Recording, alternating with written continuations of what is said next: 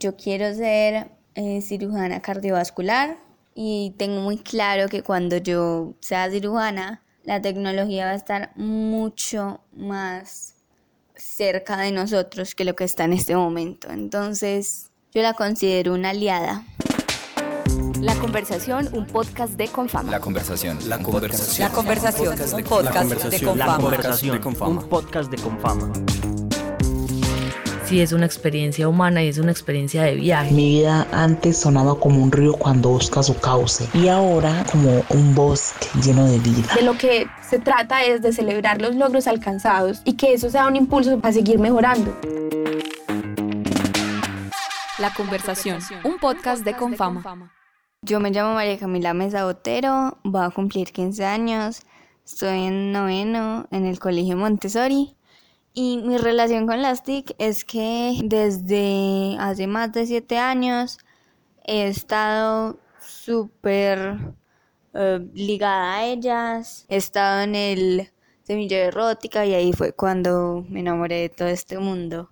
Cada cuarto jueves del mes se celebra mundialmente el Día Internacional de las Niñas en las Tecnologías de la Información y la Comunicación, con el objetivo de derribar las profundas brechas de género que aún existen en el estudio, pero también en el disfrute de la ciencia y la tecnología.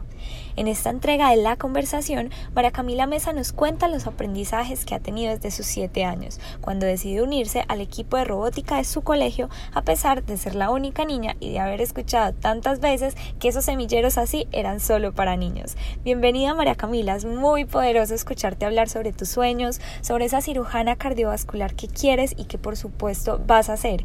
Cuéntanos también acerca de ese camino que has recorrido, en qué momento sentiste el llamado de la tecnología y cuáles han sido esos instantes valiosos que has vivido gracias a esto. Para mí las TIC eh, significan una manera de expresarse, de comunicar a las personas y de cambiar al mundo. Yo pienso que desde siempre las lo han cambiado. Desde el primer hombre en las o mujer en las cavernas que inició el fuego y que se los contó a otras personas y que pudieron hacer más fuego.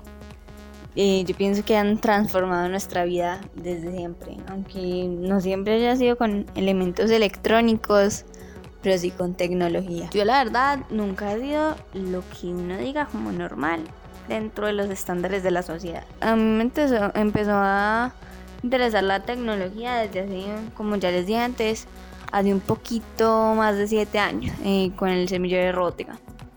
Y desde ahí quedé súper enamorada y es algo que siempre ha estado conmigo. No, o sea, en el colegio nos, nos dan clases y todo de tecnología, pero yo pienso que es algo que siempre ha venido como conmigo, con mi ADN. El momento más valioso eh, para mí es cuando junto con mi equipo gané la posibilidad a ir a IRC, que es un torneo mundial de robótica en Corea del Sur. Para mí es un momento muy valioso porque representé a Colombia junto con mi equipo en un torneo súper lejos de mi país. Entonces también tenía una carga que era mostrarle que al mundo que era Colombia y que eran las mujeres colombianas. Entonces para mí es muy valioso porque pude aprender mucho pero también puede enseñar mucho. Qué bien, y ya que hablas de esas vivencias que has tenido gracias al trabajo en equipo, ¿qué crees que le aportas tú a tu equipo? Un pensamiento diferente, un pensamiento que se sale de la caja siempre y que siempre trata de buscar nuevas soluciones como a las situaciones cotidianas. Entonces yo aporto como ese salir de la caja, pensar que nada es imposible sino que hay cosas un poquito más difíciles que las otras. Dices que nada es imposible, que solo hay cosas más difíciles que otras. ¿Has tenido tú que sortear situaciones difíciles como mujer o como niña en las TIC? Por ejemplo, no sé, alguien te ha dicho alguna vez que las mujeres no son tan buenas para las matemáticas, que los robots no son para las niñas, que son cosas de niños y hombres. Claro, o sea, en todas partes. Porque es algo que la sociedad nos ha dicho toda la vida. Aunque ya estemos en, en un siglo super avanzado y todo, la sociedad nos sigue diciendo no, no son tan buenas o no deberían ser tan buenas. En matemáticas, química, física, test, sí, claro que me lo han dicho y lo han dicho muchas veces.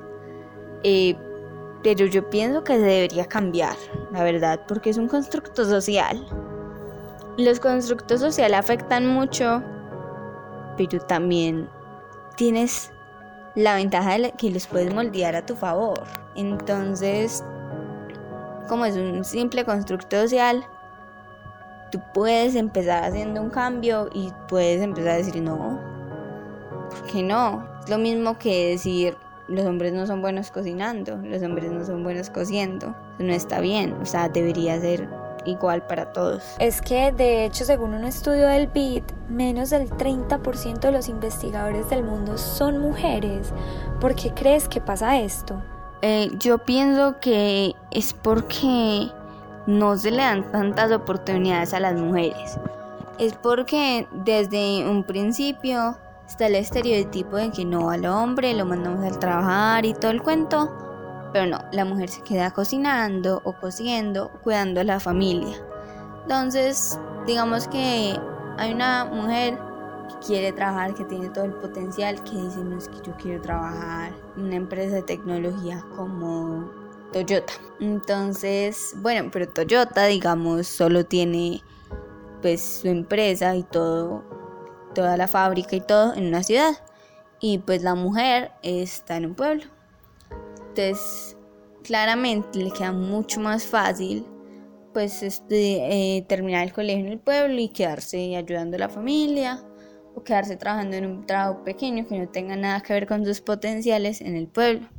A diferencia de un hombre en el mismo, eh, con, pues como en el mismo lugar de ella, pero no, al hombre le dice, no, no, ve, ve, tú, te, tú quieres eh, trabajar en Toyota, hágale, que lo ayuden, que lo empujen. Entonces, no, no estoy generalizando, pero tristemente a los hombres se les han dado más oportunidades que las mujeres.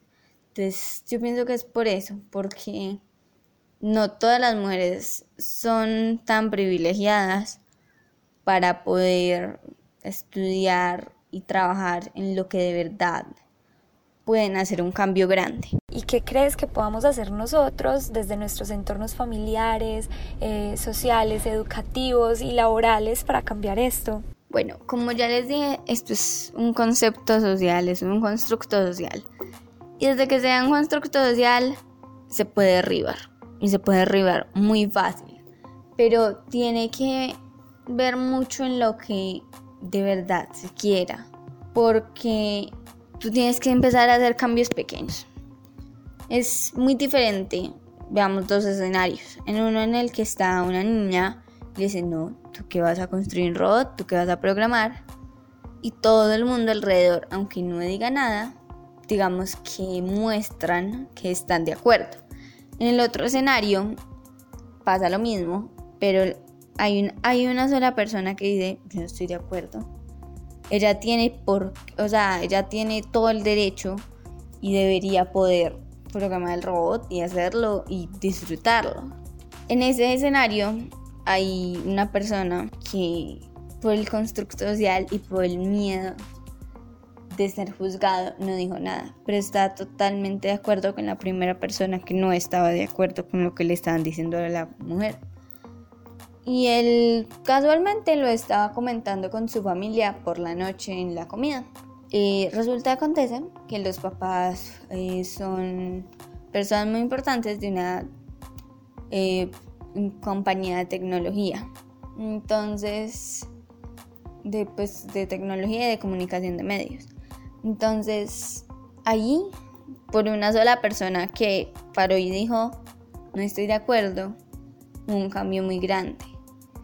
Y eso es lo que tiene que empezar, o sea, no vamos a cambiar el mundo de, o sea, del día a la mañana, pero con pequeños cambios la gente se va dando cuenta que este estereotipo no es el adecuado. Hay muchísima, muchísima sabiduría en tus palabras, María Camila. Cuéntanos, ¿tienes algún referente de la mujer en la ciencia, por ejemplo, que te inspire? Marie Curie. Marie Curie, aunque seamos de siglos súper diferentes, tenemos muchas cosas en común. Las dos hemos estado en proyectos en los que hay muy pocas mujeres, por no decir casi ninguna, por no decir solo nosotras dos. Y hemos sobrepasado, no hemos dejado que nos opaquen. Para mí ella es un ejemplo a seguir porque aunque nuestros siglos sean muy diferentes, nos ha tocado pasar por cosas muy parecidas. Y aunque digan no, es el siglo XXI, ya las cosas son muy diferentes, no, no, pues, o sea, no, no siempre es así. Las personas aún siguen pensando cosas en mi forma de ver no, no muy bonitas. No piensan que se debería tratar a todos por igual, que todo el mundo debe tener el derecho hacer lo que quieran, a, pasar bueno, a divertirse en lo que les gusta hacer y no tener que hacer cosas por obligación, por ejemplo, porque la obligación es cocinar y no programar un robot. Y a todas las niñas que como tú o Marie Curie deseen explorar su talento en el mundo de la ciencia o la tecnología, ¿qué consejos les darías? No dejarse opacar, porque es duro, sí. Pero es que hay personas que no siempre quieren lo mejor para uno. Entonces es uno seguir lo que el corazón le diga y no dejar que las otras personas, o sea, le impongan y le traten de meter cosas en la cabeza. Yo escuché una frase que me impactó mucho. No recibas críticas de personas que no recibirías comentarios buenos o de los que no pedirías un consejo.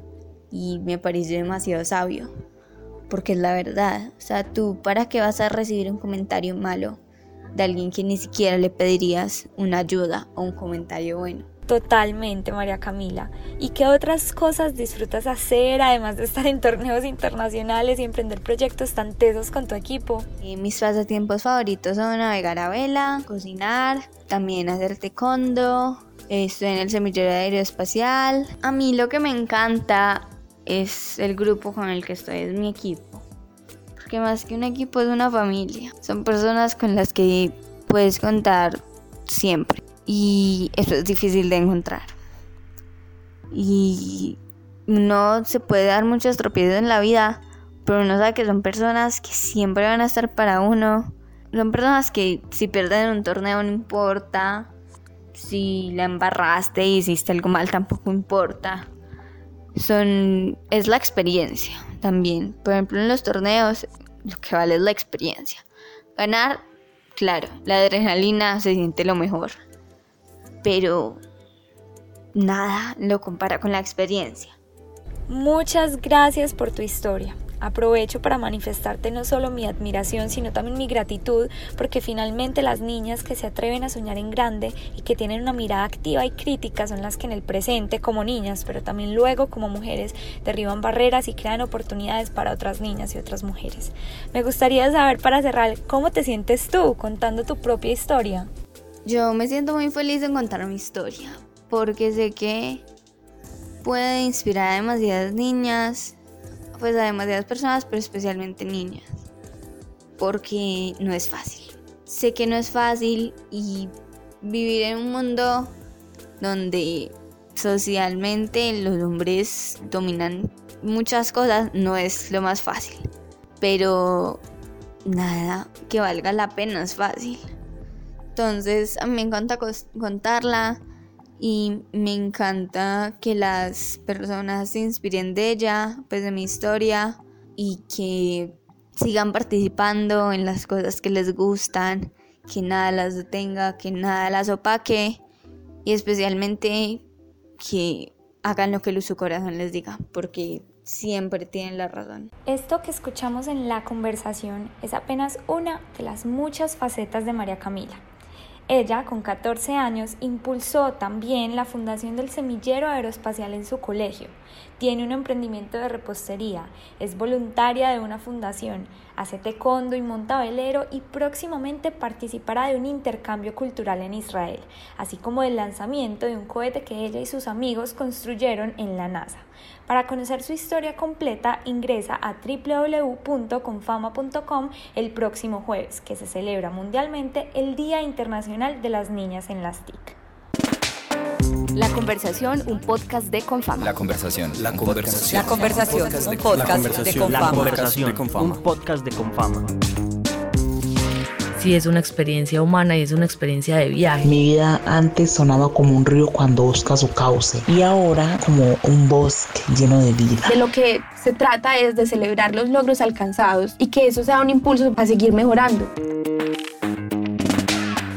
La conversación, un podcast de Confama.